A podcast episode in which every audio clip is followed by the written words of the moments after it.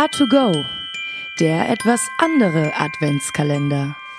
22. Dezember. Das kleine Mädchen mit den Schwefelhölzern.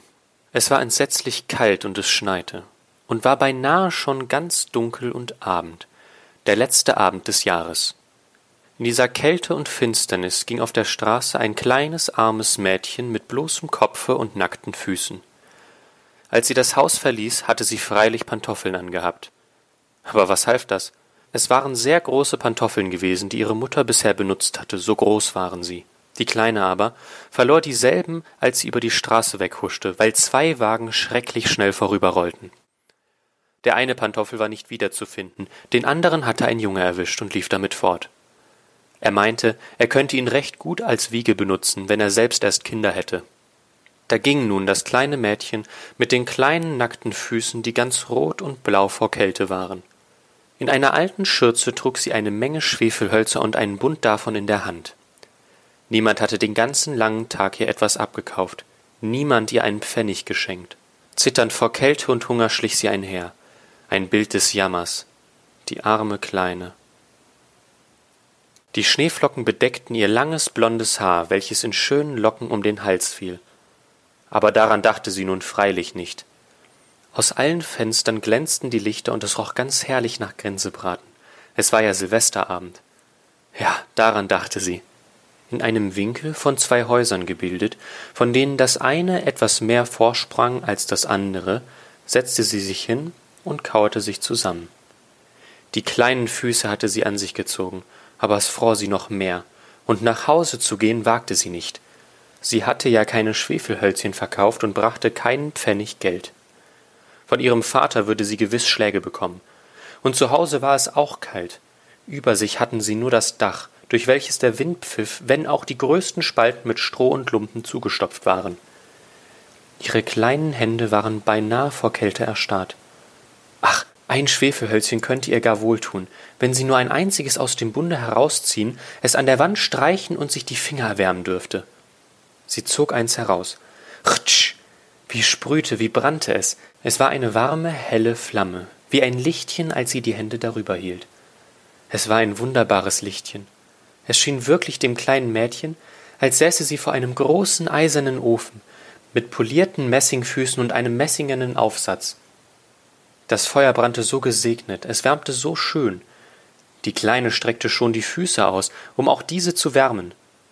Doch da erlosch das Flämmchen.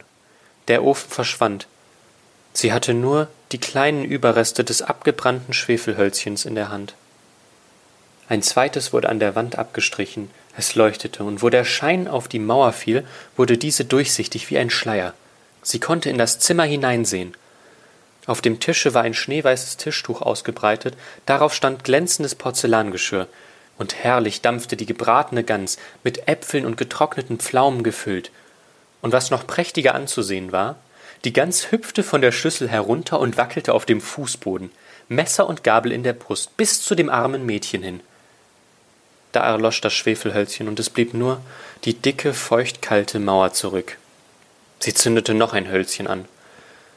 Da saß sie nun unter dem herrlichsten Christbaume. Er war noch größer und geputzter als der, den sie durch die Glastüre bei dem reichen Kaufmanne gesehen hatte. Tausende von Lichterchen brannten auf den grünen Zweigen, und bunte Bilder, wie sie auf den Schaufenstern zu sehen waren, blickten auf sie herab. Die Kleine streckte ihre Hände danach aus, da erlosch das Schwefelhölzchen. Die Weihnachtslichter stiegen höher und höher, sie sah sie jetzt als Sterne am Himmel. Einer davon fiel herunter und bildete einen langen Feuerstreifen. Jetzt stirbt jemand, dachte das kleine Mädchen denn ihre alte Großmutter, die einzige, die sie lieb gehabt hatte und die jetzt verstorben war, hatte ihr erzählt, dass wenn ein Stern herunterfällt, eine Seele zu Gott emporsteigt. Sie strich wieder ein Hölzchen an der Mauer ab. Es wurde hell, und in dem Glanze stand die alte Großmutter so klar und schimmernd, so mild und liebevoll. Großmutter, rief die Kleine, oh nimm mich mit, ich weiß, du entfernst dich, wenn das Schwefelhölzchen erlischt. Du verschwindest wie der warme Ofen, wie der herrliche Gänsebraten und der große prächtige Weihnachtsbaum. Und sie strich schnell das ganze Bund Schwefelhölzchen, denn sie wollte die Großmutter recht festhalten. Und die Schwefelhölzchen leuchteten mit einem solchen Glanze, dass es heller wurde als mitten am Tag. Die Großmutter war nie früher so schön, so groß gewesen.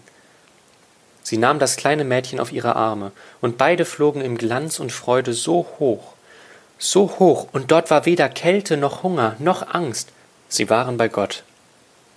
Aber am Winkel an der Mauer gelehnt, saß in der kalten Morgenstunde das arme Mädchen mit roten Backen und lächelndem Munde, erfroren an des alten Jahres letztem Abend. Die Neujahrssonne ging auf über der kleinen Leiche, starr saß das Kind dort mit den Schwefelhölzchen, von denen ein Bund abgebrannt war. Sie hat sich erwärmen wollen, sagte man. Niemand ahnte, was sie Schönes gesehen hatte, in welchem Glanze sie mit der Großmutter zur Neujahrsfreude eingegangen war. A2Go, dein Adventskalender.